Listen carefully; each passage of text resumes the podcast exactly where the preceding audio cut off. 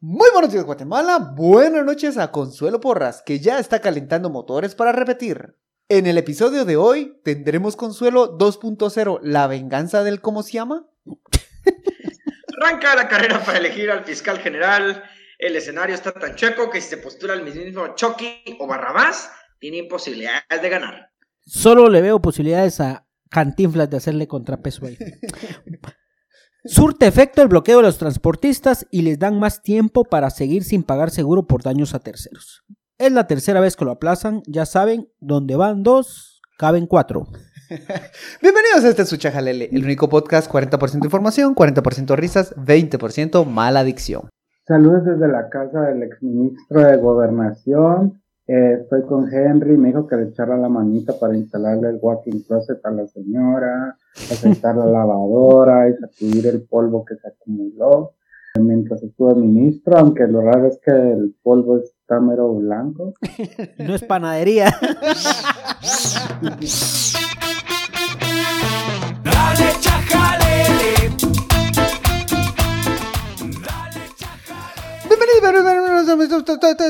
Este episodio número 81. Les acompaña a estos jóvenes informados, ganosos, a las 21.14 horas del 27 de enero de 2022. Celia nos dejó vendidos para variar.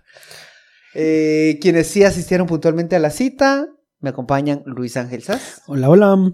Danilo Lara, mejor conocido como Catching Hero, Ahora, anda copiándole el saludo a y el abogado de la colita sexy, Roberto Aguilar. Usted no lo está viendo, pero tiene una su colita. Oh, sí, quise ser yo- la abogada de la colita. Sí, yo Yo, lo, no vine temprano, vine tarde. yo lo veo y miro como fuera ministro, perdón, como que fuera abogado del sindicato de, del el, eh, Ministerio de Educación o Salud. Tiene cara de. Sí. Mira vos, a mí, a mí no me molestaría, mano, no me molestaría, No, así vos- que ya saben. ahí A mí tampoco me molestaría ser tu ¿Quieren- asistente. Contactar? Yo Tengo, no acepto mordidas, ni doy mordidas, solo cobro honorarios profesionales, pero así con va, muchísimo así va, vos. negociaciones. mordida solo de tu novia, nada más. Eso, solamente de mi novia. Ah, tan qué lindo. pajero. Entonces, en este episodio le traeremos varios temas metralleta. Ya sabe la dinámica. Nos vamos tema denso, tema metralleta, tema denso, tema chajalele rapidito, chajalele denso, chajalele rapidito. Y empezamos con el primero. eh, sentencia de las mujeres a Chi. Por el juicio de las mujeres a Chi. Eh, ya que ahorita Roberto es el que propuso el, puso el tema en la mesa. Roberto, ¿qué pasó esta semana? Bueno, eh, se dictó la sentencia de primera instancia eh, por parte de- del juzgado, digamos que es el primero que tienen que resolver, y condenó a cinco vatos Bastón. que eran, que son expac.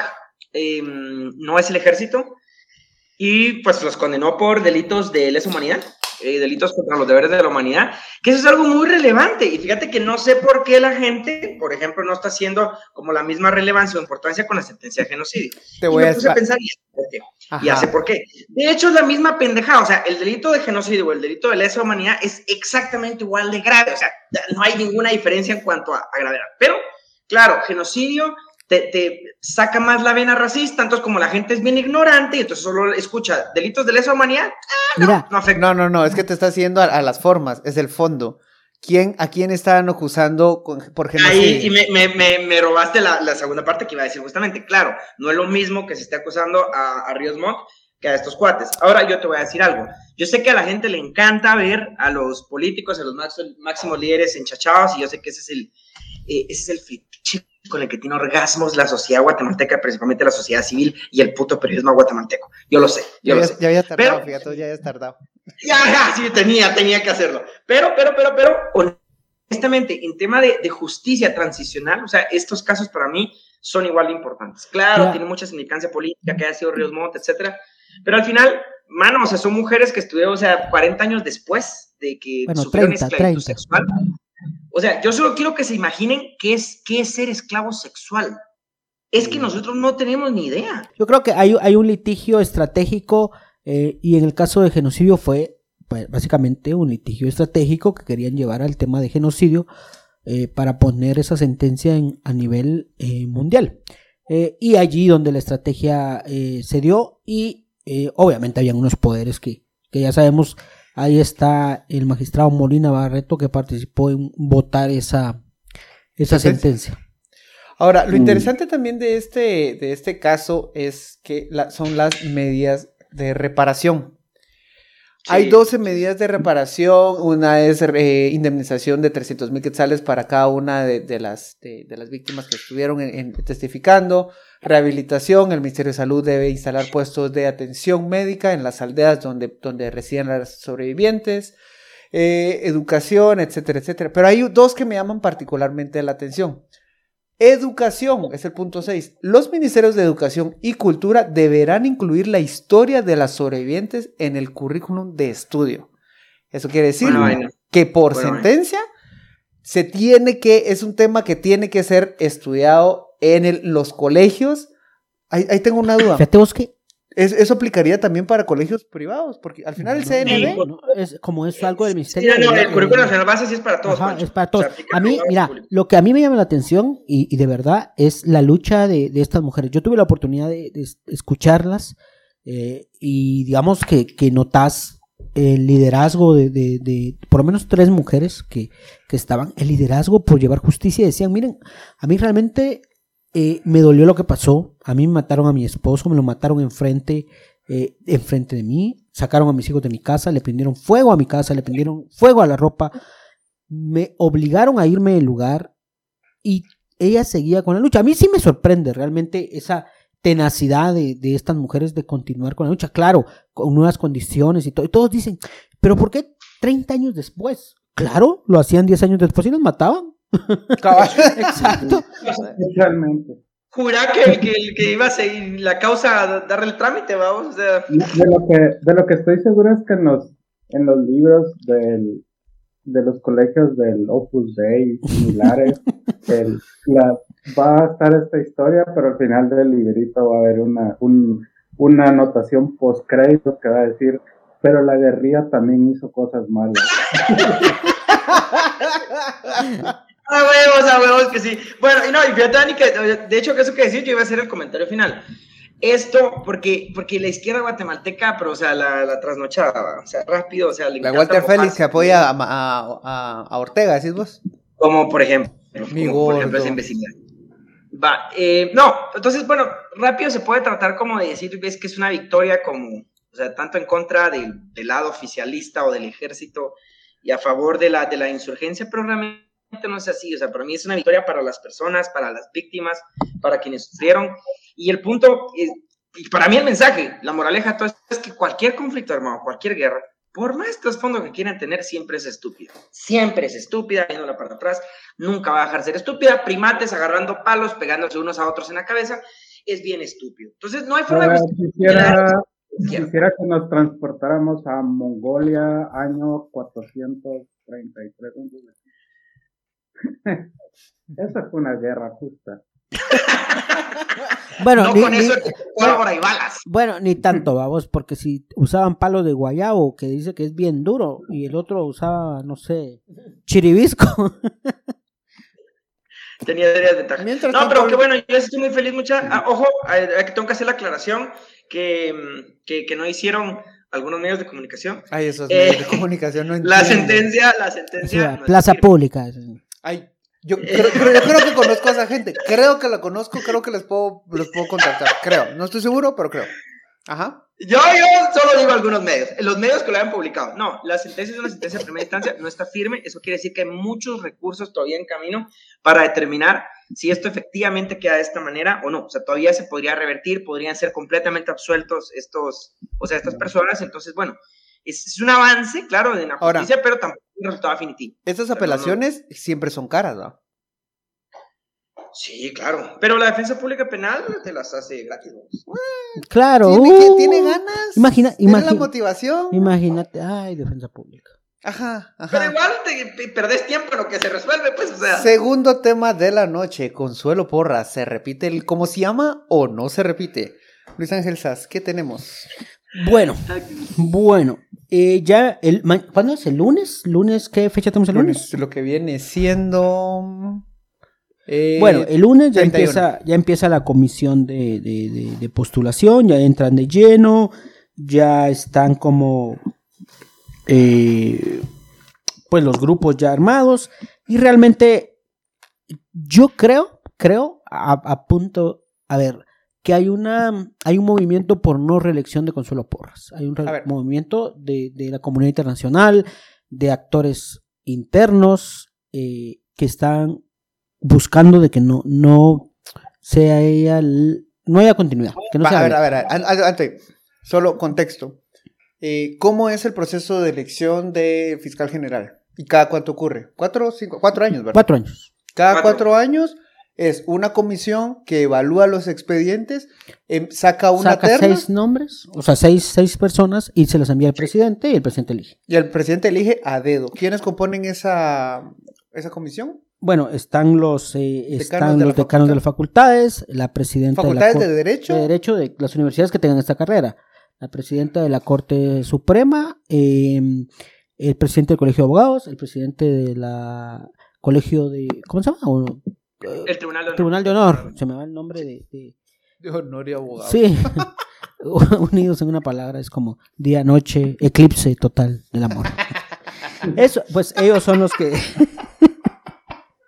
que con- conforman la, la, la comisión.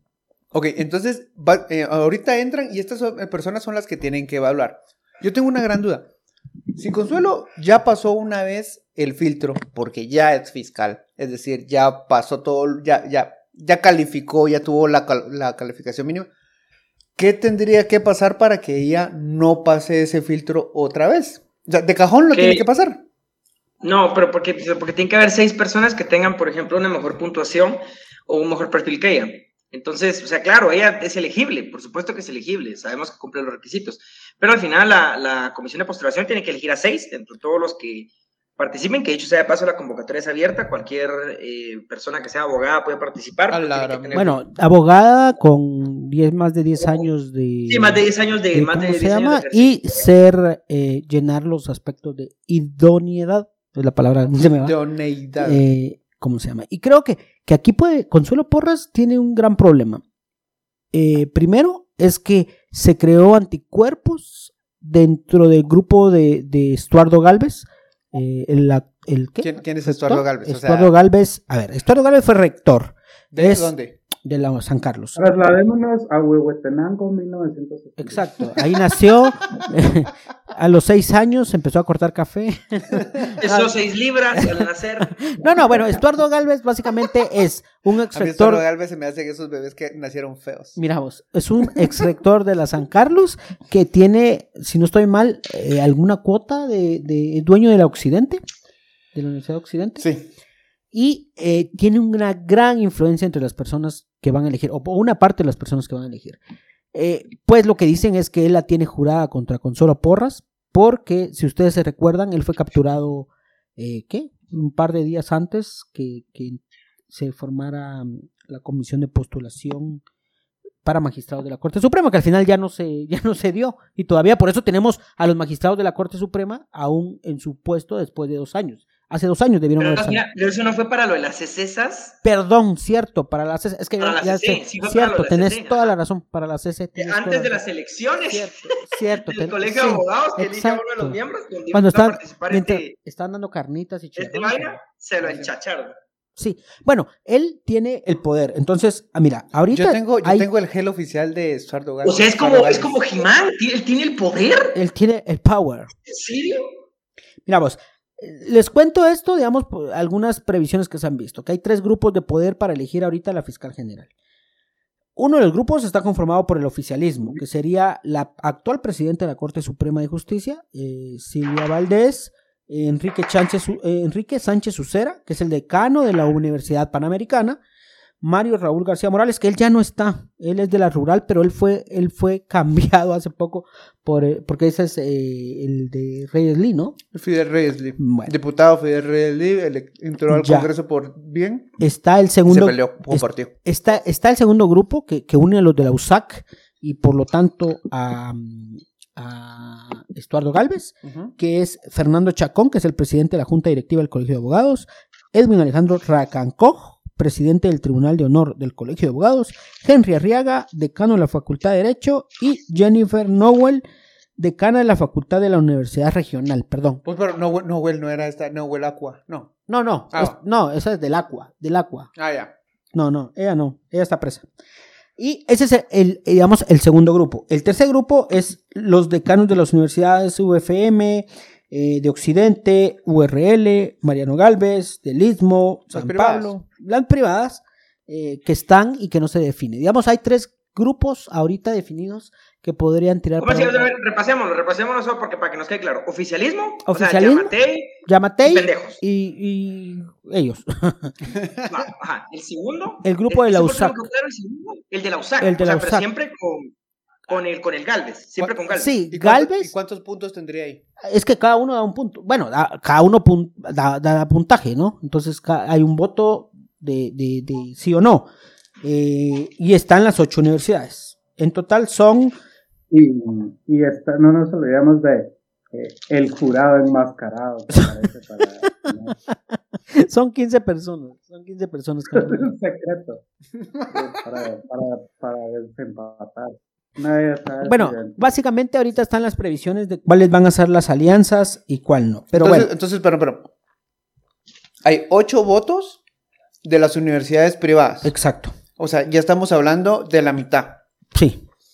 El resto se lo dividen entre el Cuatro, cuatro USAC y tres, eh, of- cuatro USAC y tres oficialistas. Ya así empezamos, así es como empieza la... Y los que quedan ahí. Claro, aquí hay ya negociación, si una universidad, una universidad perdón, se va con otro y todo. Pero básicamente y eh, técnicamente siempre se ha dado que el oficialismo tiene eh, intereses en común con las universidades privadas. Entonces, eh, hay- serio? Sí, sí, sí, sí. Cuando miras la votación, miras que, que las votaciones, miras que, que los rectores se van con, con básicamente la mayoría con, con privado. Y, y siempre se mete a, a dos actores mínimo de la sociedad civil, pero obviamente es para callar a la, a la gente, ¿no? A los grupos. Va, entonces, vuelvo a la gran pregunta. Entre todas las personas que se están postulando y van a tirar, ¿qué tendría que pasar para que Consuelo no gane otra vez? Primero, Solo que haya una persona que tenga más votos, Pancho. ajá, pero bueno, ¿les doy algunos nombres o no quieren unos nombres de los Sí, que... yo sí quiero nombres, yo sí quiero nombres. Ah, a ver, de los- Como, como que los conocieran, ¿sabes? Como, Mira, co- como que fue, salir mira, a pues. chupar todos los días con los abogados. Yo respeto a SAS por conocerse el nombre de tanto ruco, abogado y abogada del gremio. Entonces, no sé cómo lo hace. Mira vos, por- por para principiar está María Consuelo Porras, que, que es quien puede reelegir y que tiene como, según dicen, buenas cartas por lo por cómo ha actuado. Pero tienen en contraparte eh, la comunidad internacional y el grupo de Galvez, Pero- que, que no la quiere. Espérate, solo quiero hacer una pausa ahí. ¿Qué poder tiene ahorita la comunidad internacional? De hecho, de hecho, fíjate vos que co- tal vez con los oficialistas no tiene poder, pero con los de las universidades sí tiene poder. ¿Será? Sí. ¿Por qué crees que, que el presidente manda a través de relaciones exteriores a decir al, al embajador de, de- de- al grupo G13 Ajá, que, que son- no se reúnan con ellos? ¿Por qué, ¿Por qué bloqueas una reunión si vos estás tan seguro de que no va a tener efecto? Mm, bueno. Bueno. ¿Por qué vas a bloquear una reunión si vos decís que no va a tener efecto? Claro, lo que pasa es no, que a los de las universidades se les pueden cerrar las puertas internacionalmente para, no sé, para salir y ir a estudiar o para tener algo. O sea, lo- lo- hay que verlo de- del punto de vista amplio, digamos. Pero bueno, está, suena Ronnie Eulalio López, Eulalio López, el segundo, él está en la CC. el segundo Ronnie López que conocemos. Ajá, segundo el Ronnie primero López. era malo y aparentemente este también. Sí, va. Eh, sí. Eh, bueno, Este cuate está en ACC ahorita, vos. sí, sí, él es suplente. Suplente. Ah, es suplente, es suplente. Ajá, entró por la San. Carlos, si ustedes se recuerdan, junto con Gloria Porras y a, él no lo- a ella no lo dejaron. estar. Está también, suena fuerte del oficialismo Jorge Luis Donado, actual Procurador General de la Nación, ex fiscal contra el crimen organizado. Él eh, fue puesto por Jimmy en la PGN. Eh, Omar Barrios, A la gran- vuelve a sonar Omar Barrios. Ah, no, esa vaina sí no. Vos, pero este donado, este donado, ¿qué te parece eso? O sea, yo creo que de las, de las vainas y a- mira, aberraciones mi- que mi- más mira su, su pero Ro-. Roberto, ese fue, su- fue tu jefe, va. ¿Qué cosa? Donado fue tu ¿Era jefe. PGN? Sí. No, fue, fue Vladimir Aguilar, en donde crea, en donde sea que esté. Solo quiero decir que es un gran abusivo. O sea, es, es un gran abusivo y, y patán en cualquier momento. rebelde, Bueno. Va, Eh, va, Sigo va, porque, va, porque va. si alguien no te quiso dar algo, pues no importa. Julio Rivera Claveri, el eterno Julio. Rivera Claveri. Puro es, bagazo de eh, repetición. Mano, eso es puro rábano. es- eso, eso es puro rábanos que se repiten. Pero man. es que es así, son, son los mismos. Digamos que es pasa igual que en la política. Si vos venís y no, no participas, la gente vuelve a participar. O sea, vos no participas, la gente va. Edgar Lemus Orellana, un abogado litigante que es catedrático universitario. Julio García Merlo sonaba, pero lo que dicen es que ya no quiere. Eh, Sí, a verlo. Mm, ajá, Julio García Melos. Frank Martínez, eh, un magistrado de sala y ex juez penal. Ilse Álvarez, que es eh, ex viceministra de Gobernación. Verónica Ponce, que fue abogada. Y bueno, en fin. Eh, y allí nos vamos. Y alguien, hay dos, hay dos que se promueven que tienen, as- hasta donde dicen que tiene buena carrera, que es Mau, Aura Marina López, que fue fiscal de delitos contra la corrupción y después trasladada hacia otras fiscalías. Y este juez, que no, seguramente los corruptos no lo quieren, Marco Antonio Villeda, que es eh, ex juez de extinción de dominio. Pues Erika y Fan está así como, ay, me tiraron, me tiraron, me tiraron. me Sí, tiraron, pero me tiraron, sí, me sí, tiraron, me digamos que tiraron. estos, estos nombres son como, como que vienen de, porque hay gente que ha ido a preguntar, mire qué papeles necesito y la grande habla. Entonces vienen, Ay, son ay, nombres, son nombres ya, ya, ya catados, ¿no? nombres pues. de personas que sí quieren. Ah, es, es la gente que ha llegado. Mire usted, y, y- y qué es- pasa? y- y- y ¿cómo, cómo es eso? ¿Cómo, cómo- cómo es eso de ser ¿Qué tengo fiscal? que presentar? Ajá, Mire, exacto. ha- Haga, haga de cuenta, ponga usted que como que como que un amigo se quiere presentar. ¿Cómo le hace? ¿Cómo le hace? Así como una mi prima, fíjese usted. Va, y entonces ahorita hay un elemento muy importante en esta arena. Hablamos de privados, gobierno, eh, pri- eh, oficialismo y eh, USAC, oficialismo y universidades privadas. Y volviendo a lo que hablamos muy al inicio, los de la USAC, el grupo de Estuardo Galvez, están ardidos con, el, con, con Con- la figura con- principal que es Consuelo. Sí, sí. Pero a ver, si vos sos mañoso, vos sos corrupto, Claro, vos que- te pelearías con, tenés que con el dejar- poder o negocias. Pues negocias, y si, más si tenés cartas para negociar, ¿no? O sea, Sí, Obvio. acuerdo con eso. pero recordad que la negociación es de dos. Ese es el punto. La negociación es de dos. Y me decís, mira, yo te apoyo, pero menos a esta. O sea, tenés mis votos, pero menos a esta. ¿Será que no se logra la reelección? de No, la yo creo que. Yo No. creo que no, fíjate, Pancho, y te, y te voy a decir algo. Si Yamatei fuera inteligente, eh, Ah, ya perdiste el argumento. no, pero hay gente probablemente detrás de él que esté interesado. Brindaría mucha estabilidad, mucha estabilidad, que no, re- no relija la CONI y que ponga una persona que, digamos que no sea una Dalit contra la corrupción, pues, o sea, no, no este juez, ni, ni O nada sea, por el estilo, ni alguien No directamente la nos. Ajá, sino que alguien así como término medio, así como que alguien que sí tenga carrera nada más O en sea, el MP y vos de- vos que no hace que- mucho ruido y listo. Vos decís que tire a alguien y en lo que le averiguamos las mañas estamos tranquilos. Exactamente. Otra, cons- otra, otra consuelo porras, que decían que llegaba la CES en bus. ¿En serio? ¿Sí? ¿Que llegaba la, la, la CES en bus? Ni Mujica se atrevió a tanto, mira. ¿Sí, vos? Tercer tema de la noche. Bueno, ahí vamos a ver, ahí les vamos a ir contando qué avanza con la elección del fiscal general o la fiscal general. Tercer tema, el bloqueo de los transportistas en la última semana y de nuevo la exigencia de que sea de pagar un seguro de daños a terceros. A ver, la semana pasada fuimos, eh, la gente le estuvo tirando bendiciones, saludos, muchos saludos a las mamás de los transportistas porque decidieron hacer un bloqueo. Esto a raíz del acuerdo 17-2020. Ojo a este número, 2020. Desde ese año fue aprobado el acuerdo en el que los transportistas estaban obligados a pagar un seguro para hacerse responsables de los daños a terceros y una reparación o al menos compensación para las víctimas de las personas de lo cuando ocurre un incidente de tránsito. No dije accidente, dije incidente de tránsito porque soy asiado para hablar. Así me gusta. ¿Te gusta, verdad? Vos sos, de, sos eh, decoroso, Eh, ¿Cómo, cómo era, cómo era la sentencia? No, la decoroso, opinión, la opinión de y correcto. Así sos vos, Pancho. Decoroso, digno y correcto. Aquí hay, un, aquí hay unas cosas, un- unos, puntos muy interesantes. Por ejemplo, Yamatei volvió a dar plazo a que se retrase de nuevo la, la entrada en vigencia de este, de este decreto que los obliga a pagar el seguro. Y ya es la tercera ampliación que se, que se, que se hace.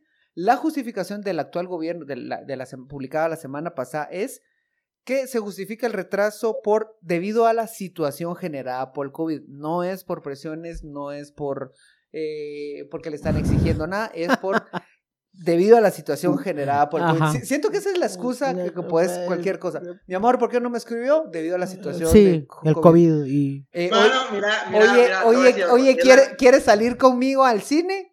No puedo, güey. El COVID, el COVID. El COVID, historia real, y por eso nos estamos riendo mucho. Este. Muy buena, Pancho, listo, muy buena, muy buena. No, pero mira, yo quiero retomar acá con, con el tema de lo que estás diciendo. Fíjate que varias cosas. Primero, esto no es, no es el único lugar donde ha pasado que se prorrogue la entrada en vigencia de alguna normativa que sí cambie drásticamente algo. Por ejemplo, el Ministerio de Ambientes, eh, con las licencias ambientales que tenían que tener básicamente todos los establecimientos y todo el mundo, pues chica, también se estuvo prorrogando casi como que por dos años para que entre en vigencia, y es más, creo que ni siquiera ha entrado en vigencia, todavía sigue como pateándose desde hace varios años. Segundo, el, yo estoy totalmente de acuerdo que tienen que haber seguros el, de responsabilidad contra terceros. Es más, para mí ese debería ser obligatorio para todo vehículo. O sea, debería ir como que parte de la obligación con el impuesto de circulación, porque la verdad es bien una responsabilidad bien grande manejar vehículos y en otros países así funciona. Pero bueno, entiendo también la pobreza en Guatemala y está ahí, no se puede. Ahora, yo lo veo también como un retroceso que se, que se prorrogue. O sea, que lo hubiera derogado, está bien. Pero si sigue vigente, lo que te quiero decir a veces los cambios, cuando son tan importantes así como esto, toman un poco de tiempo que se puedan implementar. Y el tiempo en el gobierno y en el Estado, estamos hablando que dos años, o sea, no es nada, pues para algo tan, tan duro como es que se reajuste, o sea, esa, esa industria propiamente a un costo que, bueno, no sé, o sea, realmente no sé cómo está. Incluso quizás el, mismo mercado de seguros tampoco como que ha desarrollado mucho, porque hasta ahora es que, que, que se va a hacer como más obligatorio, más masivo, ¿verdad? Entonces, pues qué difícil, vamos, pero Vos- yo tampoco veo como una pérdida que simplemente vos- no vaya a prorrogar. Lo Le importante es que- le sí quere- se haga, efectivamente. ¿Le quieres pedir seguro a un tuk-tuk cuando tenés que verificar si hay tres llantas y no solo dos? Puta madre. Yo, yo me pregunto algo, mira pues, ¿ustedes han visto las bicicletas que transportan gente? Sí, sí, O sea, que, que- que le mo- que la las modifican, que la- las modifican y adelante ponen para que. Entonces, yo me pregunto, ¿esa también tiene que sacar seguro? pedíselas y te linchan. Es que, va, es que eh, por ahí quería llevar también la, la conversación.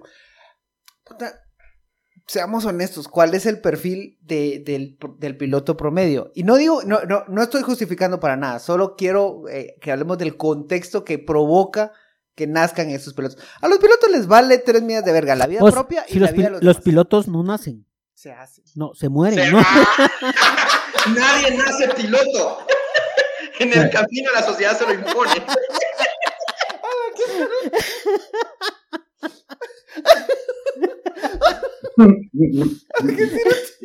Va, es que entonces a lo que, a lo que quiero ver, es- a lo que quiero llegar es que es en realidad una profesión, un oficio. Mira, bastante peligrosa. Ah, o sea, sí. recu- recuérdense el, todo lo- ¿cuál sería el años- look de pilotos? El look. El look de piloto. Puta. El, el, el que sobrevive, vamos. Ajá, no, no, yo, yo diría, para empezar, como uno de tu playera, eh, playera o camisa. Playera de Barça. Ajá, ajá, una, una camisa cuadra- cuadriculada, botas y, y música de Abierta a la mitad, con los botones a la mitad. Ajá, y música de broncos. No puede faltar Eso qué broncos. bonito. Va. Entonces, el punto es que, pues, ¿recuerdas cuando los años en los que asesinaban pilotos de, de bus? En, en, eh, bueno, aquí en Guatemala, todos los, los, los pilotos de las camionetas extraurbanas. No es precisamente el oficio que más atrae gente, eh, pues, no va a atraer los mejores perfiles en general. Entonces, ya, ya con eso, ya estamos partiendo de un fil, de, de un- de una... No vamos a conseguir los mejores pilotos. Fin de la historia. O tal vez sí. Lo que pasa es que estás en condiciones donde, digamos que si los vas a la Fórmula 1 como son suicidas no les importa, pero digamos aquí sí es complicado que van gente. Entonces, ajá, ¿cómo es que les puedes exigir eh, ética, respeto, si realmente le estás dando las peores condiciones? Y no digo que, es, que, que, que seamos, que eso justifique, solo estoy pintando el panorama en el que se mueven estas personas. Y aparte que como si el incentivo, o sea, si todos los incentivos existen, ¿para que seas un gran imprudente, verdad? Porque es como eh, tratar de juntar la mayor cantidad de pasaje posible por viaje y andar. Va, Ah, imagi- es me- muy a- a- bien. ahí diste en un punto, Danilo, y es que todos estos buses, la mayoría, y, y digo la mayoría solo por tratar de, de ser, de hablar seguro, pero en realidad te, casi que te podría decir que todos nunca tienen planilla. Solamente le dan el bus al, al piloto, le dan la llave y le dicen, al final del día yo quiero esta cantidad de dinero. Se Van, juntan el dinero, se lo dan y el resto es para él. Ese sistema es el que provoca que lo estén socando todo, todo, todo el tiempo. Entonces, Y al rato hasta como tratando de amontonar la mayor cantidad de viajes por día. Ah, y entonces para vos no hay nada más ineficiente que llegar tarde a tu destino. Por eso es que van, vola- van volando en la carretera. Bueno, lo más ineficiente es no llegar, vamos. Bueno, Sebas tiene un buen punto. Cuando Sebas tiene un punto, tiene un punto. va, y otra cosa, ¿quiénes son los que mueven los acarreados políticos el día de las elecciones? Los transportistas. Los- O sea, tienen, Pero, tienen pero digamos que si ya no viven, los dueños de los vehículos. ahí está, ahí está. ahí Los está. dueños de los transportes. Eh, con, con esto quiero decir que también los transportistas son un sector eh, que tiene, vamos a ponerlo romántico, eh, pueden alcanzar a hacer lobby porque tienen fuerza directa con los diputados. Y si tienes fuerza con los diputados, tienes fuerza con el presidente y puedes Mira, crear gente y mira esos son vos. votos y son favores que debes. Oye, pues, oye, oye, mi propuesta es que agarres a cuántos, 60 diputados en cada bus y que se vayan a Quiché con estos pilotos cerotes. Vamos a ver si no cambian la ley en media hora.